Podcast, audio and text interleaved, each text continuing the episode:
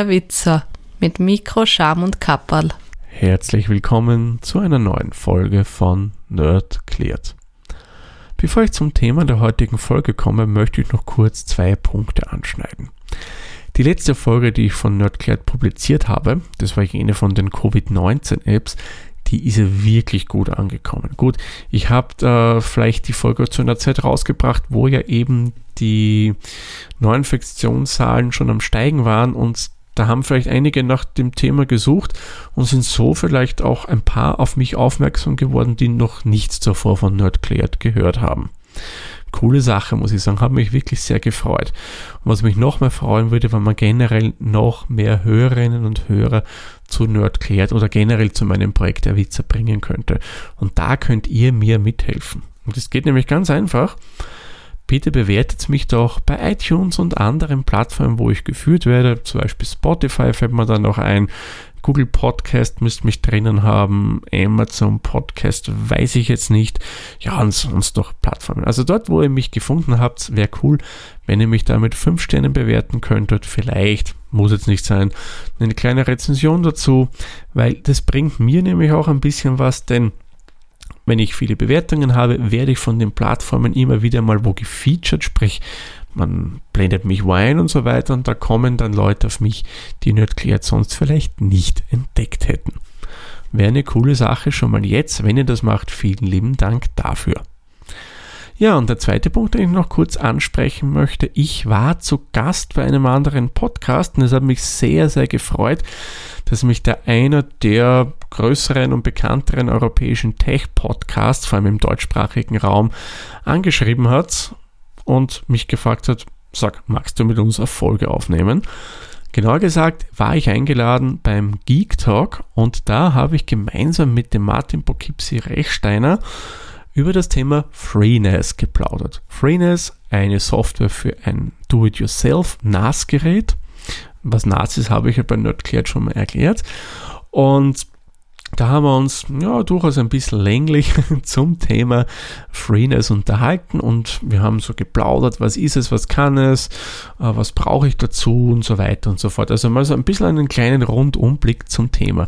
Muss sagen, ist eine coole Folge geworden. Ich habe natürlich vorab schon reinhören können und hat mir persönlich Spaß gemacht. Ich glaube, das hört man auch. Und von daher würde ich empfehlen, hört mal rein.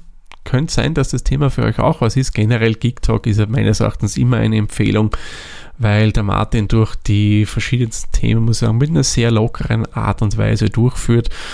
Und vor allem sein Schweizer Akzent ist ja was, was mir persönlich total gut gefällt. Und auch der Rest vom Team, muss ich sagen, macht immer Spaß beim Geek Talk.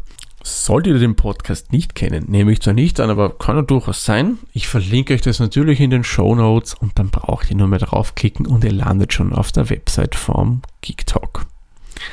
So, aber jetzt würde ich sagen, kommen wir zum Thema der aktuellen Folge. Und da habe ich mir heute ausgesucht Apple Pay und Co und Co. Damit sind dann die Mitbewerber gemeint, wie zum Beispiel Google Pay, Garmin Pay, Samsung Pay und was es da sonst noch alles an Systemen gibt. Und wieso ich mir gerade dieses Thema ausgesucht? Ganz einfach. Das ist ein Teil vom kontaktlosen Bezahlen. In vielen Ländern, muss man dazu sagen, war vor allem Apple Pay, das ja, was jetzt das Bezahlen mit Smartphone oder Wearables, was zum Beispiel eine Apple Watch ist, ähm, das Ganze ja vorangetrieben hat. Aus österreichischer Sicht muss man fairerweise sagen, da war kontaktloses Bezahlen schon seit einiger Zeit bekannt und wurde auch verwendet. Äh, sämtliche Bankomatkarten, also Maestro, Shiro und so weiter, Siros und wie die ganzen Systeme heißen, die diese Karten haben, äh, hatten schon diese Technik drinnen und auch die Terminals an den Kassen waren damit ausgestattet. Aber wie gesagt, mit der Veröffentlichung von Apple Pay wurde in vielen Ländern eben diese Technik forciert, weil Leute, die das ein iPhone oder eine Apple Watch hatten, das eben verwenden wollten. Und somit, ja, man will den Kunden was anbieten, so hat man eben auch umgerüstet.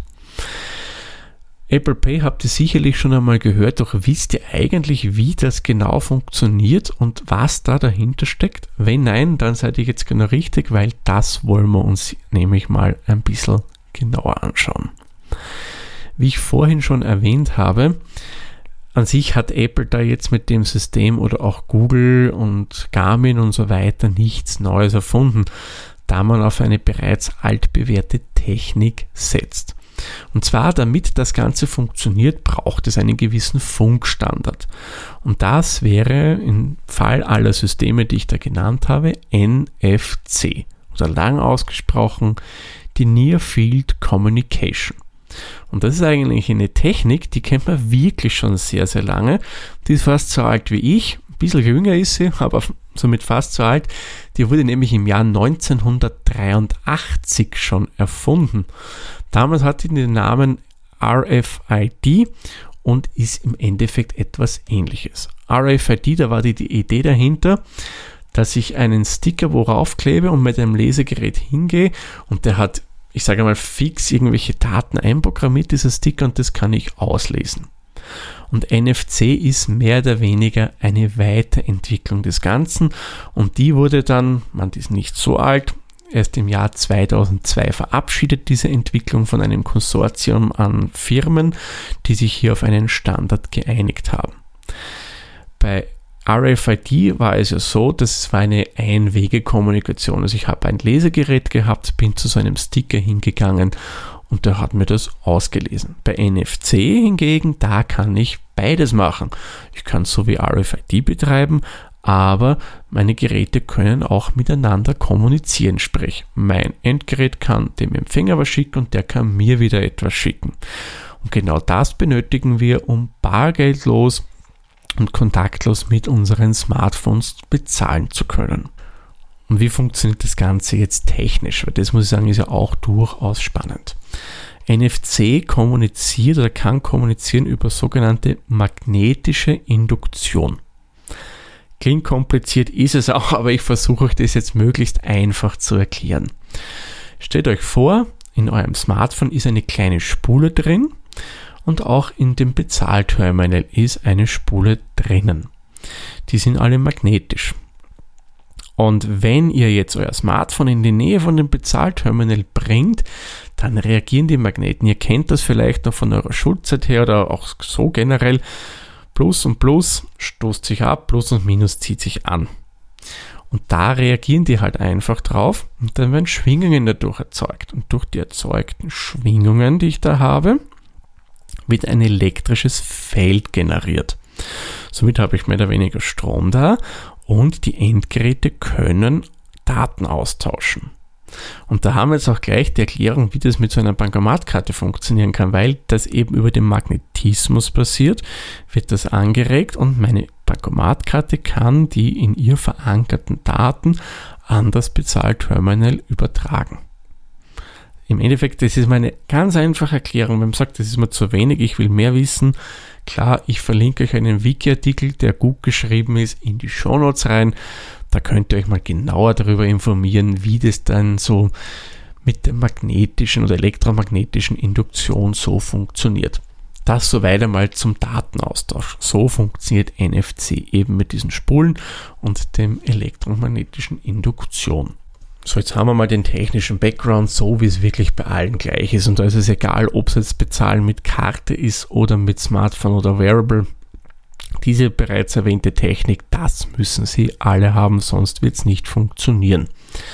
Doch was passiert denn da noch im Detail und was sind denn zum Beispiel jetzt die Vorteile, wenn ich jetzt eben das System Apple Pay verwende?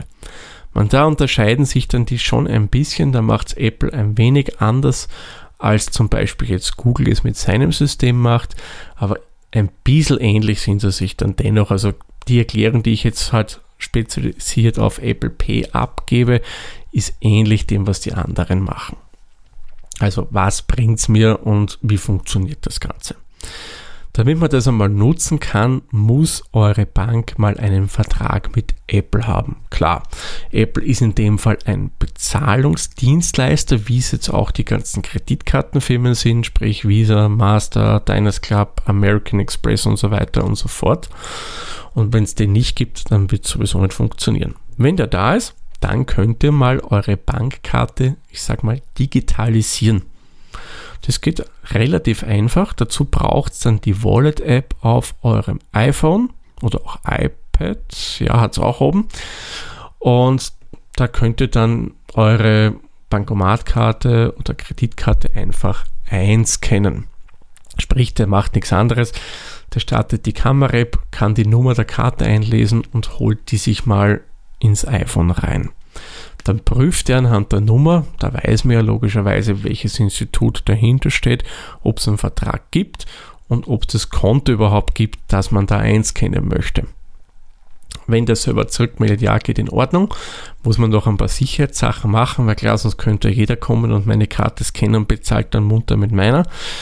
Äh, so wird es dann halt eben mit so Sicherheitsfeatures noch eingerichtet und dann ist das Ganze mal digitalisiert. Damit da kein Schindluder betrieben werden kann, wird das beim iPhone in einem sogenannten Security Chip abgelegt, zwar verschlüsselt natürlich, und der ist wirklich entkoppelt vom ganzen System, also ein relativ sicherer Speicher im Smartphone drinnen. So haben wir das Ganze mal abgelegt. Was jetzt aber ist, er generiert mir, wenn ich so eine neue Karte anlege, auch noch eine fiktive Kartennummer. Weil es ist nicht so, wenn ihr dann mit dem Smartphone bezahlt, dass da einfach eure Nummer weitergeschickt wird und das war's. Nein, da steckt schon ein bisschen mehr dahinter, nämlich auch die bereits erwähnte fiktive Nummer. Nur was bringt euch das Ganze jetzt? Also ihr habt jetzt mal die fiktive Nummer. Somit, wenn jetzt ein Bösewicht, nennen wir es mal so, die irgendwie die Nummer abgreifen könnte, mit der allein fangt er schon mal gar nichts an. Weil da geht dann im Nachhinein, da kommen wir gleich dazu, noch ein bisschen mehr Kommunikation über das Ganze drüber. Und außerdem, auch wenn er die Nummer hätte, bringt ihm nicht viel, denn soweit ich, wobei das ist jetzt gefährliches Halbwissen, ja, da würde ich jetzt nicht meine Hand dafür ins Feuer legen, aber diese Nummer wechselt gelegentlich. So wenn er die mal hat und er theoretisch irgendwas generieren könnte, kann er vielleicht einmal damit bezahlen, aber dann war es das auch schon wieder, weil ihr eine neue fiktive Nummer habt. Also auf der einen Seite bringt es euch mal Sicherheit gegenüber Kartennummern Diebstahl soll ja bei NFC durchaus schon mal vorgekommen sein, dass hier Nummern abgegriffen wurden bei den Bankomatkarten. Und da wisst ihr, da gibt es einen gewissen Freibetrag und ja, mit dem kann er da bezahlen, wenn er eure Nummer hat. Funktioniert bei dem System dann nicht, weil da braucht es nämlich ein bisschen mehr. Und der zweite Vorteil, den ihr habt, ihr werdet anonymisiert. Und zwar da, wo ihr einkauft, beim Verkäufer, der bekommt zwar eine Nummer, aber der kann das mit niemandem verknüpfen. Somit kann euch der eigentlich in keinster Art und Weise profilen, weil der weiß im Endeffekt nicht, wer ihr wirklich seid. Bei der normalen Bankomatkarte kann er das durchaus herausfinden, aber eben bei diesem System geht das nicht, weil mit fiktiven Nummern eben gearbeitet wird. Und wie funktioniert dann der eigentliche Bezahlvorgang? Was wird da hin und her geschickt? Also ihr geht hin, geht zur Kasse, bezahlt, dann haltet ihr euer Smartphone hin oder eure Uhr und der schickt ihm mal diese fiktive Nummer. Das empfängt das Terminal und schickt es mal an seinen Server. Der hat natürlich eine Verbindung zur Bank und auch anhand der fiktiven Nummer weiß zumindest zu welchem Institut das Ganze gehört und dann kann er mal geprüft werden, passt das, gibt es denn das Konto überhaupt? Dann kann der Server sagen, ja, gibt es und schickt wieder ein Paket zurück, sagt, es geht in Ordnung, da können wir eine, gerne Transaktion starten.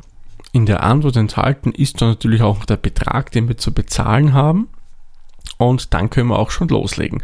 Und dann müssen wir wieder was wegschicken.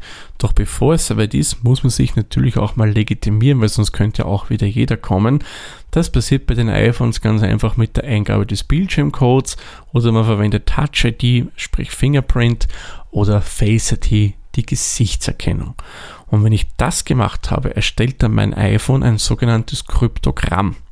Kryptogramm, das könnt ihr euch so vorstellen, das ist ein Paket an Daten und das auch noch verschlüsselt, darum Krypto.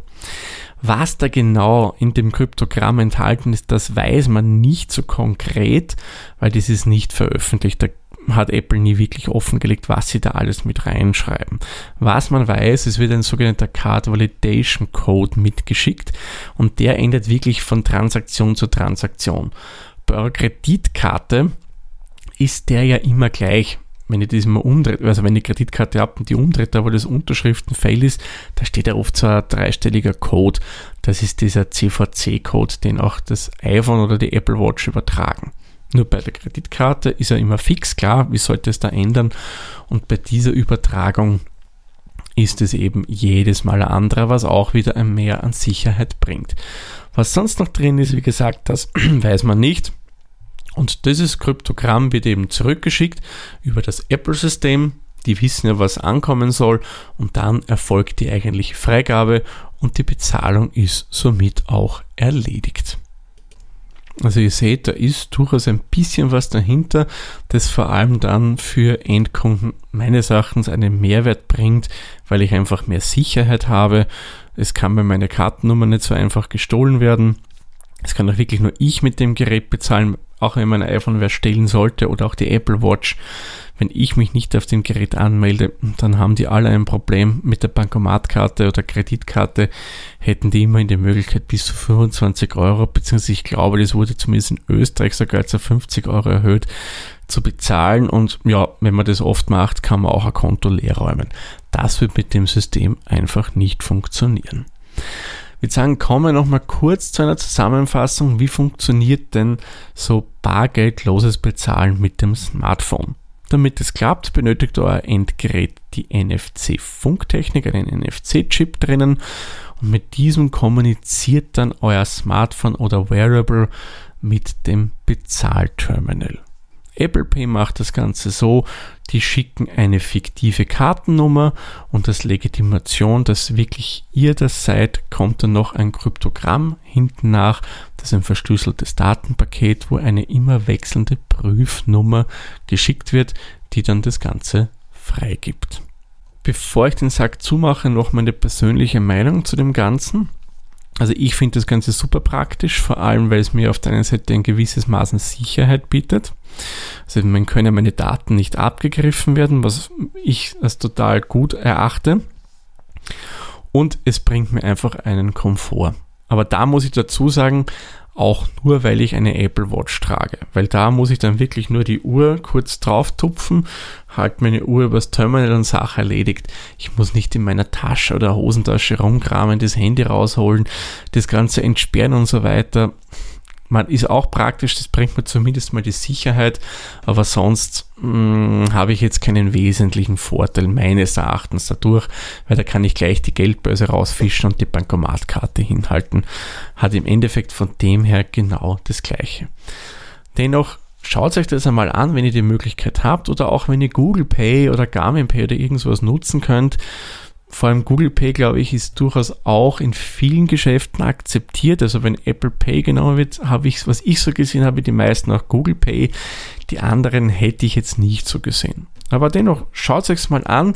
Es bringt euch sicherlich ein Mehr an Sicherheit, ist, muss ich sagen, praktisch. Und ja, warum nicht? Kostet in der Regel nichts extra. Also kann man das durchaus ja mal ausprobieren. Und wenn es einem nicht gefällt, ja, dann löscht man einfach die Karte wieder vom Gerät runter und geht wieder zu den altbewährten Plastikkarten zurück. Gut, dann würde ich sagen, machen wir den Sack für die Folge zu. Ich sage wie immer vielen lieben Dank fürs Zuhören. Bis zur nächsten Folge. Tschüss, Servus, pfiat euch. Dieser Podcast wurde produziert von Der Witzer. Nähere Informationen zur aktuellen Folge sowie weitere Podcasts findest du unter der-witzer.at.